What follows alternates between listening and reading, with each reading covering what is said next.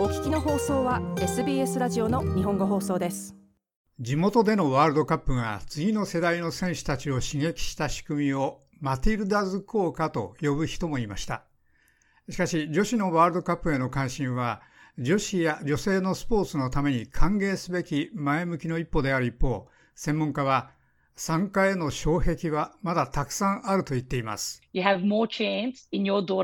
なたの娘がマティルダズに入るよりも、あなたの息子がサッカールーズに入るという可能性の方が高いです。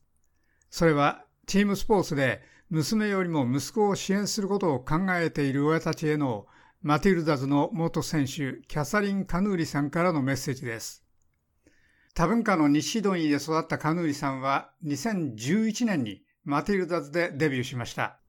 今は W リーグのウェスタンシドニー・ワンダラーズの監督です。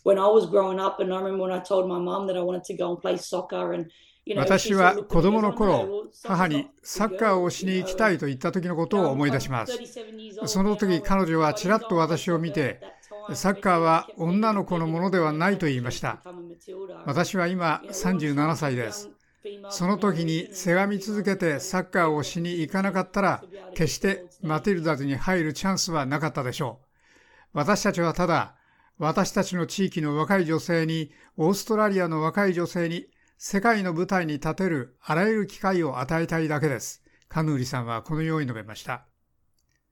COVID のパンデミック中に痛手を受けたオーストラリアのフットボール参加数は回復し、2022年の成長率は年間8%でした。それはこれまでの6年間で36%増の小さな部分に過ぎません。しかし、この熱気は特に女性ということになると他の多くのスポーツには反映されていません。2022年のオースプレイ全国スポーツ及び運動参加レポートのデータによりますと、選手から経営陣、コーチや役員まですべてのレベルで団体スポーツでは女性の数が男性と比べると少ないことが明らかになりました。メロン大学のヘルスと体育の講師、アビー・ボイヤーさんは、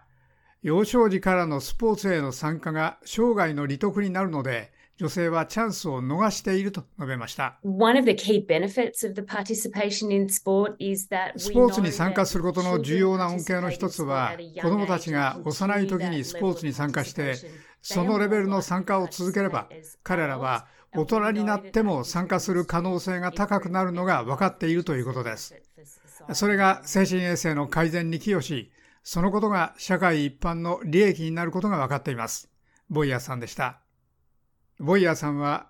サッカーは現在幼い女の子には5番目に人気で、幼い男の子には2番目に人気で、参加のピークは11歳頃で、その後緩やかに減り続けると言っています。ボイヤさんは、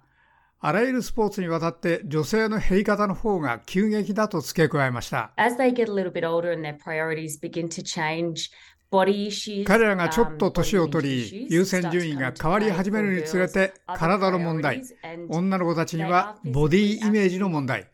その他の優先事項が影響し始めます。彼らは思春期に移るので肉体的に活発ですが、団体スポーツではそれよりは少ないです。そして文化的に私たちは女の子よりも男の子が団体スポーツに関わるのに慣れています。ボイヤーさんでした。オーストラリアの内外での研究で女性の参加に影響する多数の要素が明らかになっています。それらには施設へのアクセスや伝統的に男の子がスポーツをする道具を与えられる可能性が高い文化的、社会的な影響が含まれます。ロールモデルの欠如、服装の基準、性別による役割、あるいは女の子や女性が一生を通じて家族の世話やケアを担当するのを期待されることも参加を制限しています。ミシェル・オシア博士は西シドニー大学のスポーツの上級講師です。彼女はもう一つの要素はコストだと言っています。Community sport is a really costly、um, undertaking. 家族にとってコミュニティスポーツは本当に金のかかることです。私たちはフットボールシーズンのど真ん中で、それは丸いボールのサッカーです。登録は子供1人当たり最高300ドル程度になり得ます。そしてそれはそれで済むわけではなく、明らかに移動や練習、試合にも関連するコストや支援コストがあります。教え博士でした。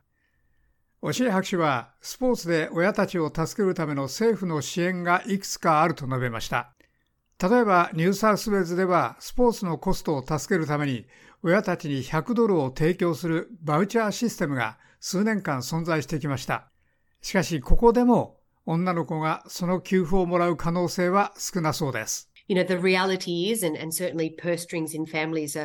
確かに家族の財布の紐が大変伸びているこの時に、現実はそれはより年長の男の兄弟であることが大変よくあることが私の研究でも分かりました。それは彼らが参加しているのでよく優先されます。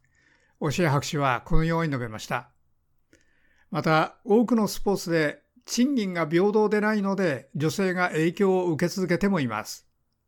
最近マティルダズは再び男女の選手間の大変大きな賃金格差に関して行動を起こすよう呼びかけました。今年4月、クリケットオーストラリアと労働組合のボスたちは